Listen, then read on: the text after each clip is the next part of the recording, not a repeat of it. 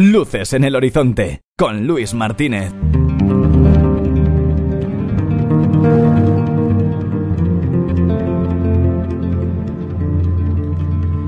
Charlamos ahora con Esteban Navarro, autor de multitud de obras que podéis encontrar en Amazon de todo tipo, pero sobre todo de lo que él controla muy bien, el tema del thriller policíaco, cine negro, suspense. Su último libro, El apagón, nos ofrecía una historia tan, tan atrayente como esta. En un pequeño pueblo del norte de España, de forma misteriosa, ha dejado de funcionar la electricidad. Pilas, baterías, móviles, vehículos o maquinarias se han convertido en meras piezas de decoración. Históricamente el pueblo fue castigado duramente por la aviación republicana en la guerra civil y los vecinos conviven bajo el estigma de la guerra, ya que hay dos bandos claramente diferenciados. Hasta que no se resuelva qué es lo que no hace funcionar la electricidad, el gobierno envía a varios agentes del CNI que tienen que investigar el asesinato del dueño de uno de los bares del pueblo, la violación de una chica en un camino que lleva al astillero, la zona donde comienza a funcionar la electricidad, el suicidio del párroco de la ermita y el incesante deambular de agentes de otros países norteamericanos y rusos, entre otros, ofreciendo enormes sumas de dinero a cualquiera que facilite una pista sobre lo que origina el conocido como el apagón. Las patrullas constantes de la Unidad Militar de Emergencia para garantizar la seguridad eh, chocan con los cientos de turistas que llegan a diario al lugar fascinados por el insólito hecho. Esto es lo que os encontraríais en el apagón, pero desde luego la obra de Esteban Navarro es enorme. Y como digo, con poner Esteban Navarro en Amazon os vais a encontrar un montón de historias fascinantes. La historia fascinante que tenemos hoy aquí en Luces en el Horizonte es que Esteban pasa por, eh, por aquí para hablarnos de él y de su obra. Muy buenas, Esteban, gracias por venir a Luces en el Horizonte. Un saludo, escuchándote eh, hablar y resumir mi novela El apagón, me han entrado ganas de leerla. Ah, mira, mira. Pues hombre, pero si convenzco al mismo autor, ya algo debo hacer bien yo también. Eso Lo has hecho muy bien. Bueno, pues Esteban, eh, como te digo, un placer tenerte aquí.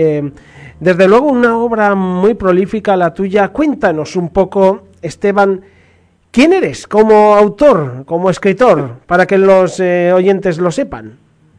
Bueno, pues soy un escritor que se intentó hacer un hueco en el difícil mundo editorial y tuvo suerte de que en el año 2011, a finales del 2011, desembarcó este gigante de, de la venta online, que es Amazon, y vino con su libro electrónico, que el libro electrónico todo el mundo lo veía venir, pero nadie quería que llegara, quizá por miedo, por desconfianza, sobre todo pues los libreros, las editoriales, pero finalmente ha llegado y se ha implantado. Ahora estamos hablando casi de un 50%, incluso hay algunas cifras que eh, dicen que se leen más en libro electrónico que, que, en papel.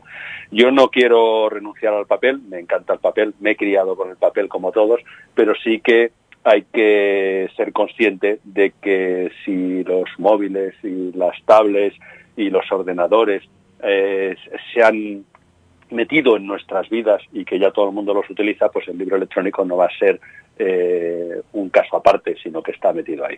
Entonces, gracias a eso, por eso he hecho esta introducción y este resumen, gracias a eso conseguí publicar mi primera novela, que era La casa de enfrente, que la había escrito hacía 10 eh, años antes, pero que no habían conseguido ningún editor que me la llevara al papel, y se convirtió en el número uno en Amazon, en una época que era más fácil ser número uno porque había menos libros.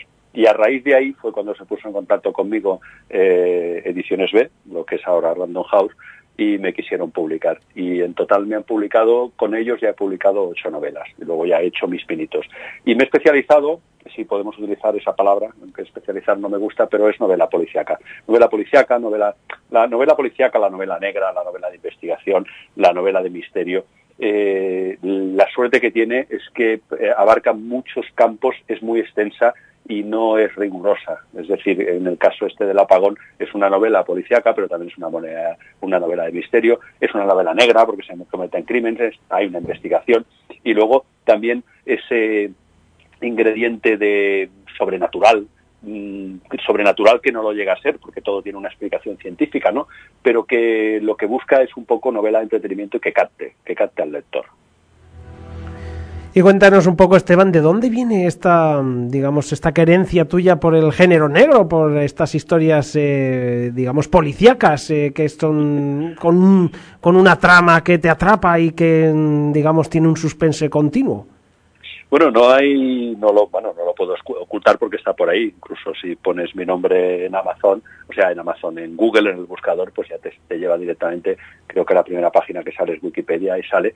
He sido policía nacional durante 24 años y no sé si me hice policía porque me gustaba la novela negra o después de ser policía me gustó la novela negra. No se sabe lo del huevo y la gallina que fue antes, pero sí que es cierto que durante estos 24 años de, carrera dentro del cuerpo eh, he tenido a mi alcance las herramientas y la documentación necesaria como para poder, para poder escribir.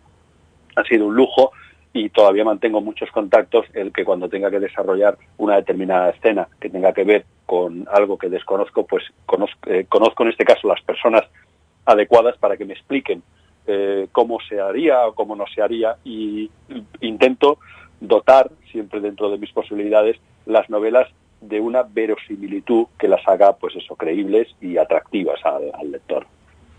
Pues fíjate, esto, eh, claro, eh, nos ha surgido a todos los que te estamos escuchando una pregunta inevitable que te habrán hecho 7.414 veces, pero te la tengo que hacer, Esteban. ¿Es más dura la realidad que la ficción? pues mira, eh, durante mucho tiempo yo siempre pensé que la ficción superaba la realidad. De hecho, eh, los que ya tenemos una edad hemos vivido unas épocas y hemos sido conscientes de unos hechos que en su momento nos parecieron increíbles y luego con el paso de los años no nos parecieron. Vamos, cuéntale tú a un abuelo, yo a mi abuelo que ya murió hace un montón de años, que íbamos a estar en una época eh, que tú y yo íbamos a estar hablando eh, con un aparatito pequeño, pero tan pequeño, tan pequeño como un paquete de tabaco de los de entonces, no se lo creerían. Es decir, con el tiempo, lo que parecía que era una ficción acaba no siéndolo, siendo una realidad. Bueno, yo cuando era pequeño, yo soy nací en el año 65, y yo de adolescente leíamos una revista que se llamaba 1984, todo el mundo la conocerá, bueno, era, era un clásico en su época, bueno, supongo que la gente joven no, pero la gente ya que tenemos una edad era un clásico en su época. 1984 hacía referencia un poco como un futuro, pero además mm, eh, distópico, bueno, que era lo contrario del futuro utópico. Y eso era porque eran los años 70. Sin embargo, ahora cuando hablas de 1964, ¿y quién no oía cuando tenías en los años 80, 90 que hablaban del año 2000, ¿no? Como que en el año 2000 pues eh, no existirán enfermedades, la gente vivirá 150 años y tal. Y sin embargo ya ha llegado el año 2000. Por eso digo que cuando se escribe de algo, aunque en su momento parezca una ficción, luego deja de serlo, porque la realidad, que es lo que quería decir, o sea, yo siempre pensaba que la ficción siempre superaba la realidad y no la realidad siempre supera la ficción ahora, y me he dado cuenta. Bueno, pues ya os ha quedado clara la, la, pregunta, desde luego. Pero yo voy a seguir indagando en el Esteban eh, Navarro, eh, escritor. Esteban, eh, ¿cuáles son tus manías a la hora de escribir? Eres un autor muy prolífico, no sé cuántas, no he contado tus novelas, pero en torno a 20 me ha parecido ver, ¿no? No, 16, bueno. Bueno, casi, casi, casi, ya las tienes ahí casi. Casi llegas. No sé si tengo alguna perdida por ahí tal. Publicadas en papel, creo que 12. Porque luego hay, eh, sí, hay dos que adquirió Random House, pero que no salieron en papel, que solo están en digital. Pero me parece que la cifra total son 16, o por lo menos lo tengo contabilizado ahí. Mira, respondiendo a tu pregunta, eh, no tengo manías. Al contrario, o sea, eh, escribo, yo utilizo para escribir un un iPad de 9,7 pulgadas, pero eh, lo tengo desde hace unos meses, porque antes escribía en un iPad de 8 pulgadas, con un teclado, un teclado físico que tengo, que lo acoplo a través de Bluetooth, y utilizo la aplicación propia de, Apple, el Pages. O sea, no tengo ni siquiera corrector gramatical, ni, ni, ni índice de capítulos, ni nada. O sea, lo que utilizo es un folio en blanco, empiezo y, ahí voy escribiendo. Y lo llevo en la cabeza, de vez en cuando cojo algún apunte, que tengo una libreta con una estilográfica, soy un fan de las estilográficas, y me hago algún diagrama de flujo, un poco para no perderme la historia, pues los años, los personajes, ¿no? Pues, pues eh, más que nada para seguir un poco lo que llaman en, en, los programas de televisión una escaleta. Y lo que sí tengo una especial obcecación y, o que no sé escribir mm, hasta que no he puesto el título. No sé escribir con un documento en blanco o un documento que ponga sin título. Primero tengo que tener el título de la novela, que luego lo puedo cambiar pero tiene que haber un título, es decir, el archivo, la carpeta tiene que tener un título. Y lo primero que le pongo es eso, y luego a partir de ahí voy, voy desarrollando. Y no tengo más, escribo en cualquier sitio. De hecho, voy mucho a la biblioteca por las tardes, me siento indistintamente. En, tenemos una biblioteca majísima aquí en, Huesca, que es la ciudad donde vivo, y tiene tres plantas, y entonces tenemos o la sala de lectura, o la sala de los ordenadores, o la sala de abajo, o si tengo que consultar alguna bibliografía, pues cojo el libro y me voy a un apartado. Escribo en el campo, en verano, me salgo con mi. La ventaja de escribir con una tablet es que puedes escribir donde seas. En el AVE, cuando tengo que viajar.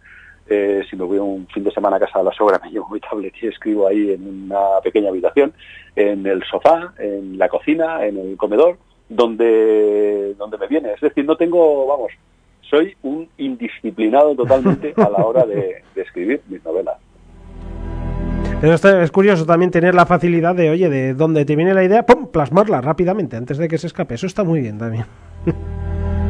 Esteban, pues a lo largo de estos eh, años que ya llevas eh, publicando en, en Amazon y, demás, que ya tienes una experiencia, eh, cuéntame, ¿es algo...? Porque hay mucha gente que recela, ya lo has dicho tú un poco al principio, hay mucha gente que todavía recela de publicar en electrónico. Cuéntanos un poco tu experiencia en general. Mira, yo la experiencia que tengo es buena. Eh, durante estos años ha habido altibajos y ha habido sensaciones agridulces y muchos sinsabores y luego ha habido a lo mejor momentos pues un poco de euforia. ¿no? Eh, nos cuesta nos cuesta a todo el mundo eh, aceptar la realidad y somos en cierto sentido muy acomodaticios entonces lo que lo que vale queremos que valga siempre y se perpetúe. Lo que nos da miedo queremos que no llegue nunca, ¿no? Y tenemos que, aceptar que estamos en una época de convulsión. Estamos viviendo nuestra generación o nuestras generaciones la época de mayor eh, cambio en poco tiempo que ha existido. Hace 300 años, el que nacía labrador eh, su padre le enseñaba con los aperos del campo cómo funcionaba y se cosechaba y se moría con las mismas herramientas y con los mismos sistemas y si le decía hay que regar tres veces a la semana, pues se regaba tres veces a la semana y eso no cambiaba. Y ese a su vez se lo transmitía a su, a su hijo y el otro a su hijo y así y no cambiaba. Ahora, el que nace con unas cosas ya no es en una generación o en una vida que cambien las cosas, sino en, la propia vida. Es decir, yo nací, que lo que te comentaba antes, yo tengo 53 años y cuando nací eh, en mi casa no había teléfono y ahora todo el mundo tiene teléfono. La tele solo había la primera en blanco y negro y ahora hay televisor en cualquier lado. Bueno, ya hay hasta relojes. Con, o sea, es, es, es una barbaridad los cambios. Entonces, si todo cambia a nuestro alrededor, pues es muy cómodo pensar que nada cambie y, los cambios tienen que llegar a todo momento. Ahora ya se está hablando de los audiolibros, de, cualquier forma. El caso es expresar y que todo el mundo pueda expresar. Entonces, escritores somos todos. Hay escritores que venden más, hay escritores que tienen más suerte, hay escritores que son prolíficos, hay escritores que son famosos y hay escritores que ganan dinero con la literatura. Pero escritores somos todos y la prueba la tienes en las redes sociales. Porque las redes sociales es el paradigma de la, de expresar emociones. Eh, cualquiera que ponga un WhatsApp, un tweet, una parrafada en, Facebook, una foto en Instagram con un título debajo, es un escritor en potencia, porque es alguien que, quiere explicar cosas. Porque, ¿Qué es un escritor? Pues alguien que quiere contar, que quiere contar cosas, que quiere que los demás lean esas cosas que ha visto. Entonces, desde ese punto de vista, yo pienso que el que le guste escribir tiene que escribir en la forma en que sea. Es decir, si el, método tradicional está vetado para la mayoría de la gente, que es las editoriales, ya me gustaría a mí que Planeta o que una editorial eh, grande, Destino o Random House me cogiera cada año una novela y me las publicara y tal, pero como eso no es factible y eso no es, es posible, pues entonces hay que buscar formas o canales para poder publicar. Y entonces la publicación digital es un canal eh, muy bueno porque se publica a la velocidad de la luz y porque la autopublicación implica que no haya todos esos intermediarios que te puedan coartar. Entonces yo, cada vez que alguien me pregunta en un club de lectura, en una feria del libro, donde sea, o en una entrevista, ¿usted qué me recomienda? Digo, pues yo te recomiendo que si has escrito tu novela, la corrijas, la revises, la repases, si no te puedes gastar dinero porque no estamos en época de gastar dinero de un corrector profesional, pues siempre hay unos amigos. Yo utilizo mucho los lectores cero. Yo hay novelas como una historia de policías que hice un llamamiento a través de las redes sociales y cogí 10 lectores cero que se leyeron la novela, que yo se las envié y ellos me enviaron a su vez sus mm, eh, correcciones o sus eh, cosas que no le gustaron de la novela. Y entonces, entre todos, entre esos diez, conseguí eh, cuadrar una novela bastante decente para publicarla. Con decente quiero decir, con un nivel bajo de, fallos. Pero el caso es que la novela llegó y se publicó y la gente la leyó, porque ¿para qué está un escritor? O sea, ¿para qué escribe un escritor si no le leen? Un escritor escribe, pues eso, para que le lean. La verdad que es un método curioso y seguramente le has dado idea a más de uno que, que la verdad, eh, Amazon, eh, yo a veces doy una vuelta por Amazon y digo, madre mía, hay escritores aquí que, que, que, tienen un montón de novelas publicadas y tal y que no, pues, no conocía y tal. Eh, y, bueno, pues por ejemplo, a ti, hacía un escaso tiempo no te conocía, pero es verdad que luego, pues a través de las redes sociales nos hemos encontrado y tal. He visto que has tenido algún meneo por alguna de las novelas. Eh, cuéntame un poco cómo es eso, Esteban. ¿Ha habido algún, ¿Te han llamado la atención por alguna historia que has publicado? Te debes referir a una historia de policías. Bueno, cuando estaba en activo en la policía, en el año 2017, eh, la que era, creo, mi décima novela publicada, que la publiqué con Playa de Acaba, que es la editorial de Noemí Trujillo y Lorenzo Silva, era una novela eh, que hacía tiempo que quería escribir, pero no le había encontrado, no había encontrado todavía el cauce para, para darle visibilidad. Era explicar un poco eh, algo que ya está muy manido en la literatura norteamericana, que es la corrupción dentro de la policía novelas de corrupción, bueno, Dan Quislo publica ya una novela que se titula Corrupción policial directamente, ya sin altibajos. Pero bueno, en todas, en todas, sobre todo la cinematografía, se hacen eco de la corrupción dentro de la policía. Y no hay película, novela que hable de mafia y salga la corrupción en la policía. Y, y además está eh, tan tan en, boga actualmente porque incluso, bueno, el comisario Villarejo que está en prisión, ahora han imputado al subdirector de la policía, bueno, al DAO, al director adjunto de la policía, Eugenio Puno, un delito de no sé qué. O sea, todo el tema este de, los policías corruptos está eh, eh, en, cualquier mm, expresión, digamos, literaria, cinematográfica o televisiva, en las series o lo que sea. Entonces, digo, si yo escribo novela policíaca, escribo novela negra y encima soy policía, pues tengo que tratar este asunto. Entonces, escribí una novela que se titulaba Una historia de policías. De hecho, una historia de policías publicó en marzo del 2017, bueno, a finales de febrero del 2017, la presenté en Madrid el 18 de marzo, que era mi cumpleaños, me acuerdo de la fecha por eso, porque era mi cumpleaños, y entonces la presenté en Madrid, y trataba de cómo se origina una mafia en la Policía Nacional Española. Es una historia real y está inspirada en hechos reales que conozco, que me han contado o que he visto, y es un poco el, el arquetipo de cómo se origina una mafia, que es a través de una cadena de favores. Yo necesito un favor, tú me lo haces, pero o yo te lo hago, pero luego cuando cuando tú lo necesites yo me veré obligado a devolvértelo y sin darnos cuenta hemos montado una mafia. Entonces la novela habla de cinco amigos eh, que se conocen, que no se conocían hasta entonces, pero eh, eh, tienen los primeros encuentros en la academia de la, de la policía, en la escuela general en Ávila. Entonces están allí, están son alumnos de prácticas, pero entre ellos, por una serie de avatares del destino, se van metiendo en problemas y se van ayudando. Pues eh, necesitan testigos falsos para que declaren, para que a uno no le imputen un, delito de, lesiones a un detenido, pues entre ellos se apoyan.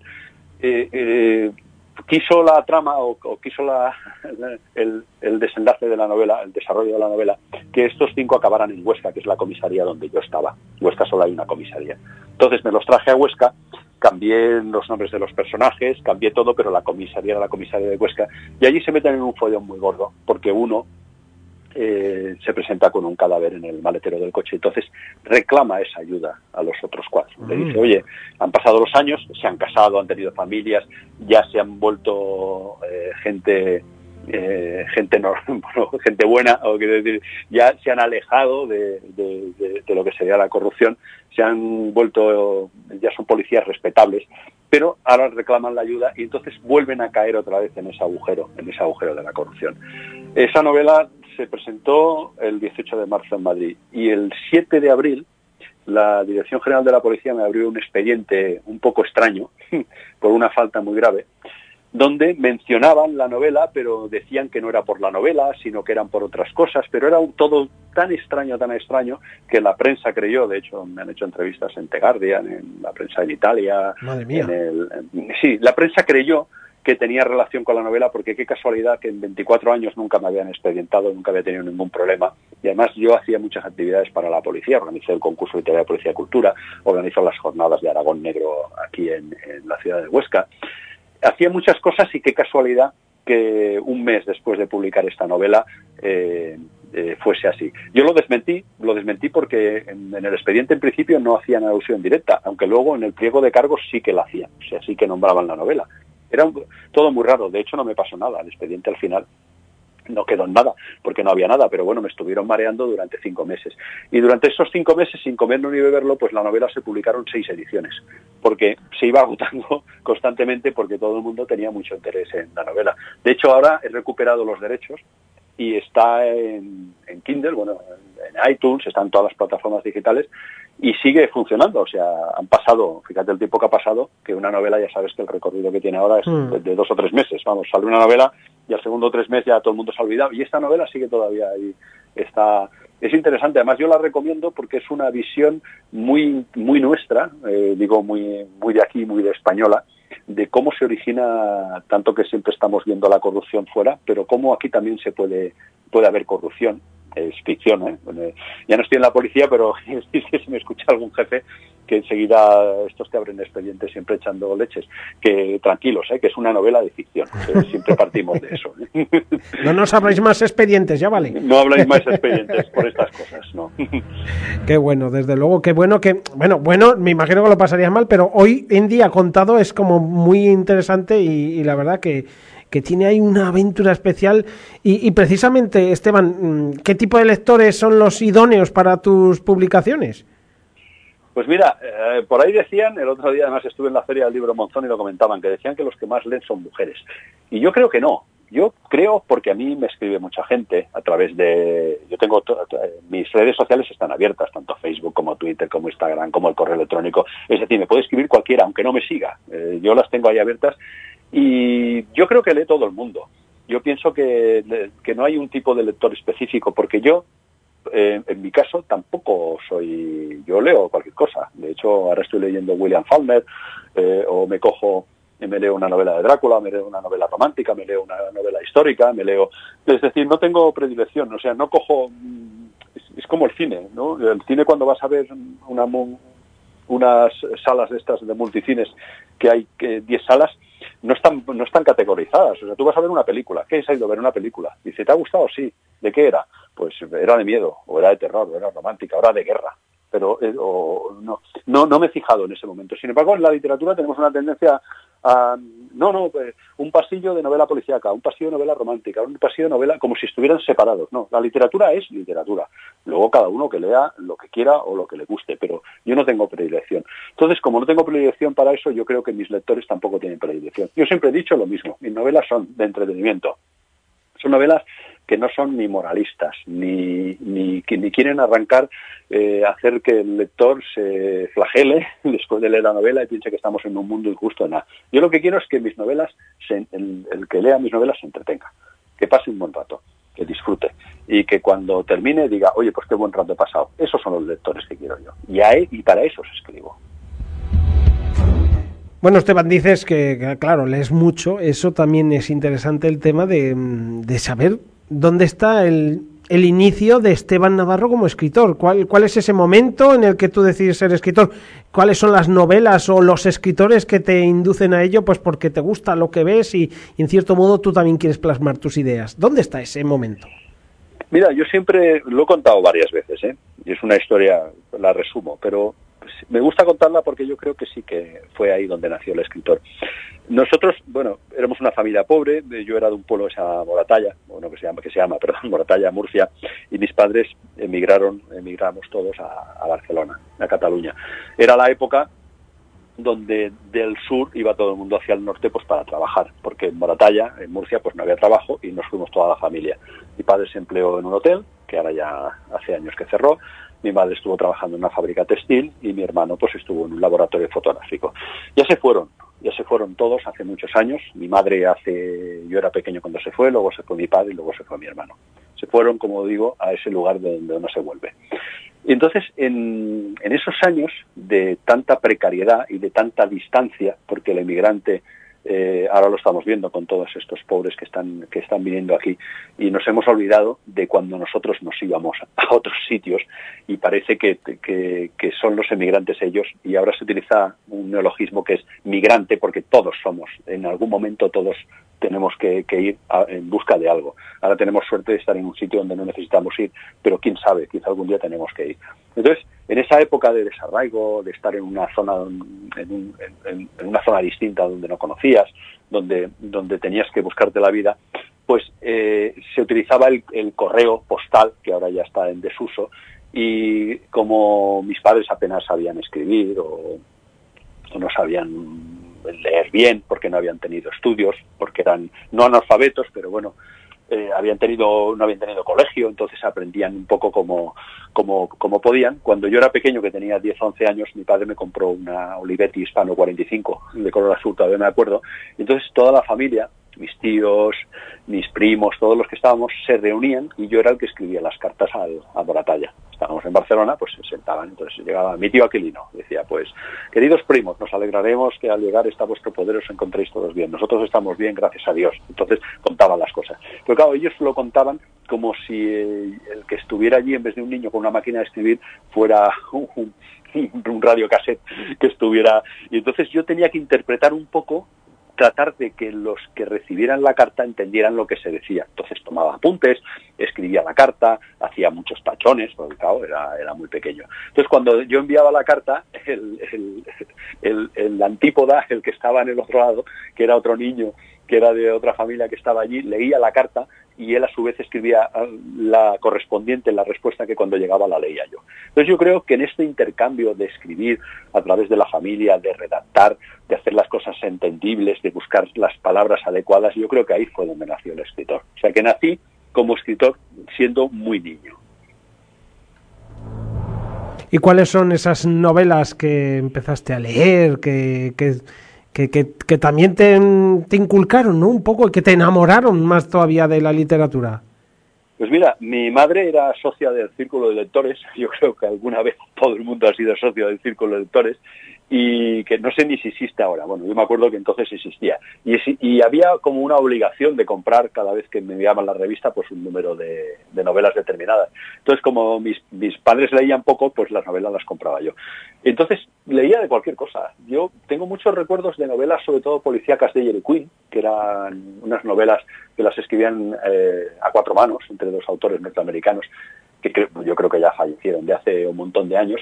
Y luego un, una serie de, de, libros que cogía yo, eh, quizá más por una cuestión estética que por una cuestión de argumental. Era porque me gustaba la portada. O sea, me acuerdo que Pregúntale a Alicia, leí que era el diario de un adolescente que tenía 15 años y cómo eh, se, metió en el mundo de las drogas y acabó muriendo. Te hablo que a lo mejor tenía yo 11 o 12 años o 13 años, entonces tampoco existía una censura a la hora de comprar ese tipo de novelas. Entonces me impresionó porque en mi época también existía lo de la cultura del diario. Yo tenía un diario y por las noches te gustaba, pues cuando llegabas a casa, contarle a tu diario todo aquello que no podías haber contado durante, durante el día. Y luego todo ese tipo de lecturas, eh, muchos tebeos, sobre todo cómics de Marvel, ahora los han cinematografiado todos, pero yo me acuerdo que ya leía, bueno, lo de los Cuatro Fantásticos, lo del Lobezno, lo de toda to, el, la patrulla, o sea, la patrulla X, lo, bueno, lo, los X-Men. Y, y, y, luego mucha, eh, muchos tebeos, que ahora casi los de Asterix, los de todo eso. Eso te hablo con, con 8, con 9 o, o con 10 años. Y luego ya novelas más profundas, pero novelas que además yo tenía por, por casa. O sea, cogía libros que tenía mi madre, que tenían, que le regalaban me parece que eran, había una casia, la casia Layetana, que ya no debe existir, que era de Mátaro donde vivíamos. Entonces, antes se regalaban libros en, las, en, los bancos por hacer depósitos o por, tener la nómina o lo que sea. Entonces yo tenía libros por la pena. La alternativa del diablo de Frederick Forsyth lo tenía allí. Eh, los de Gabriel García Márquez, El amor de tipo de cólera, Cien años de soledad. Eh, eh, los cipreses creen en Dios, que, además era del escritor, ahora no me recuerdo el nombre, era de Aris de Moon, y entonces eh, los teníamos por allí por casa. O sea, yo leía cualquier cosa o cualquier libro. Por eso no tengo una metodología ni un ni una predilección especial por, por, libros. Y luego había los del colegio, ya cuando empezabas con el instituto con 13 o 14 años, que ahora, eh, bueno, antes te obligaban a leer libros. Eh, un mundo feliz, de Aldous Huxley, eh, Zalacaín el aventurero, bueno, libros de los clásicos que, que había, pero un montón de literatura y una literatura más fantástica que he vuelto a releer, El retrato de Dorian Gray, que yo creo que lo he leído ya tres veces porque me encantan las frases y los párrafos y, así, y no vamos, y no y podía citar sin, sin parar un montón de títulos. Y bueno, para ir terminando ya, Esteban, cuéntanos cuál, si se puede saber algo acerca de tu próxima publicación, cuándo va a salir, cómo se va a titular, quién nos vas a contar, todo lo que se pueda saber, es buena información. Sí, bueno, saldrá en marzo. Eh, yo creo que a finales de marzo o así. Eh, es, un, es una novela por encargo o, semi-encargo. Una editorial aragonesa, eh, ya en su momento diré el nombre, se puso en contacto conmigo porque quería escribir un thriller, un thriller histórico, basado en unos hechos reales, pero que, estaba, que no se conocen mucho. Y bueno, puedo decirlo, ya puedo avanzar, fue el asesinato del cónsul francés de Zaragoza, Roger Tour, en el año 1972 a manos de unos eh, comunistas radicales, una asociación que se llamó eh, Oci Martillo, que tuvo muy poco recorrido, y entonces asaltaron el consulado de Francia con intención de un poco dar un escarmiento a, los franceses por su eh, mirada hacia otro lado en la época que los, eh, los etarras se refugiaban en, el, País Vasco francés. Y por un accidente, un accidente fatal además, eh, el ministro de Asuntos Exteriores francés lo llamó un estúpido asesinato. O sea, dijo que la muerte del cónsul Roger había sido un estúpido asesinato porque por un fatal accidente lo mataron de hecho le echaron pintura roja, luego incendiaron el consulado, eh, hubo deflagó bueno, las llamas y, murió.